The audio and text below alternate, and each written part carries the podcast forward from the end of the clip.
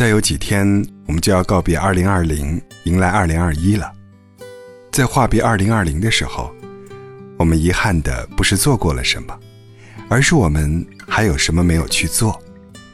虽然我们对即将到来的结束束手无策，但是改写结局的过程，每一刻我们都占有。愿你总以最少的遗憾告别，总以最多的美好相聚。一个人一生终究要经历五个告别，给友情里中途告别的人。回顾所来径，只剩苍苍横着的翠微。只有少数人会陪你一生。其实，不是时间容易冲淡感情，而是容易被时间冲淡的，往往不是真感情。有人在朋友圈感叹，好友列表里的人越来越多。时常联系的却越来越少，一回头才发现，很多人已经在不知不觉中默默退出了我们的朋友圈。人的一生就像一辆车，从起点开往终点，沿路有人上来，有人下去，有的结伴同行，有的挥手告别。人来人往是生活的常态，中途告别的人，我们无力挽留。到了分岔路口。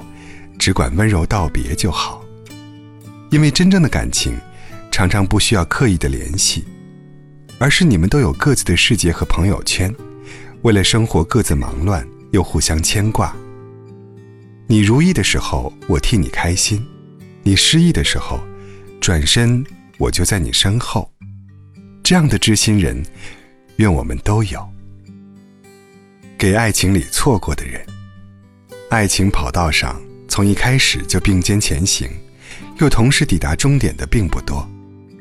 放下一个人的捷径，其实是一路狂奔，直至超越他。从今天起，别捧着手机等待消息，别沉浸在患得患失的情绪中，别期待渺茫的希望，以丰盛而强大的方式度过时间，不留滋生脆弱的土壤。如果爱慕他的外貌，就努力健身、保养、打扮，让自己变得更帅气或漂亮。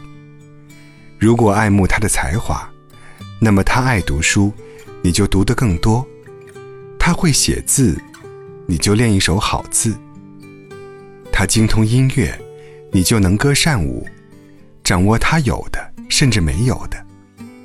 如果爱慕他的性情，就修身养性；如果爱慕他的品格，就与人为善。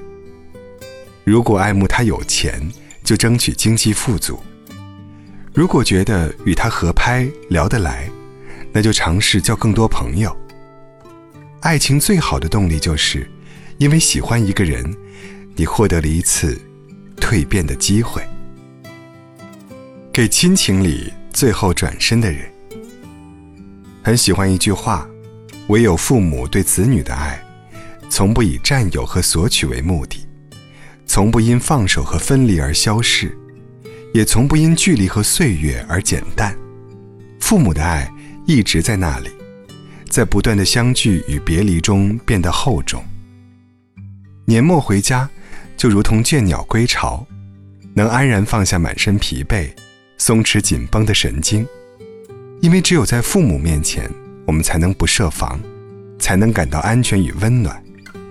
但很多人却不知道，父母真正的生活是从你回家那一刻起才开始的。对他们来说，过年从来不是具体的某一天，子女回到家的那一天，就是他们的节日。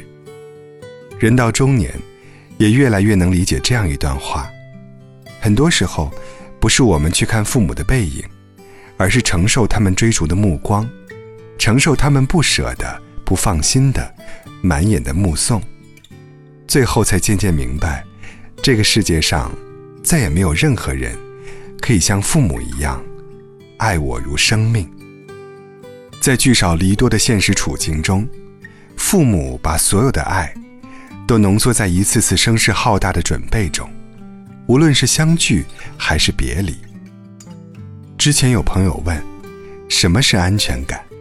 我想，安全感大概就是我们一句。买好票了，父母就开始以他们的大动干戈回应。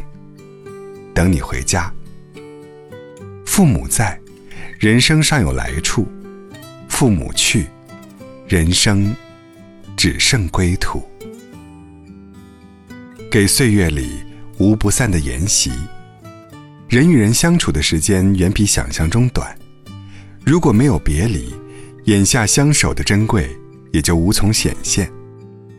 不是所有话都来得及说，不是所有的梦想都来得及实现，不是所有遗憾都有机会弥补。能握紧的别放手，能兑现的就别等下次再见。离别。在人生的种种滋味里，应该永远是归到悲秋与苦涩那一类里面的。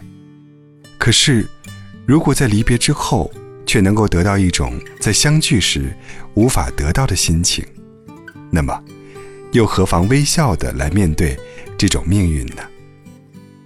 如果，如果在离别之后，一切的记忆反而更清晰，所有在相聚时被忽略的细节。也都一一想起，并且在心里反复温习。你所说的每一句话，在回溯时，都有了一层更深的含义；每一段景物的变化，在回首之时，也都有了层更温柔的光泽。那么，离别又有什么不好呢？如果从此以后，你的笑容在每一个月色清朗的夜里都会重新出现，你的悲哀。也会随着逐渐加深的暮色，侵蚀进我的心里。所有过去的岁月，竟然像是一张蚀刻的铜板，把每一刻的痕迹都记录下来了，有深有浅，有满盈也有空白。然后，在每次回顾的时候，它都可以给你复印出一张完全一样的画面出来。那么，果真能够如此的话，离别。又有什么不好呢？给成长里留在过去的自己。冬接管秋叶，春接管冬雪，这一秒接管上一秒，总有新的浪潮接管海岸。人的生命也是如此，旧的你被新的你接管了，你才有机会替自己换个活法。看过这样一句话。我渴望一生被人收藏好，妥善安放，细心保存，免我惊，免我苦，免我四处流浪，免我无枝可依。与其去预设一个完美的知己，不如去雕琢一个更好的自己。无论能不能遇见那个对的人，都请保持自立，好好工作，认真生活。无论有没有人爱你。都请把自己妥帖安放，让自己有底气去选择自己想要的生活。有趣的灵魂，有价值的工作，游刃有余的能力，事业家庭皆美满的人生，这些都是你所向往的。你感叹，总有人做着你喜欢的工作，总有人过着你想要的生活，总有人活成了你想要成为的样子。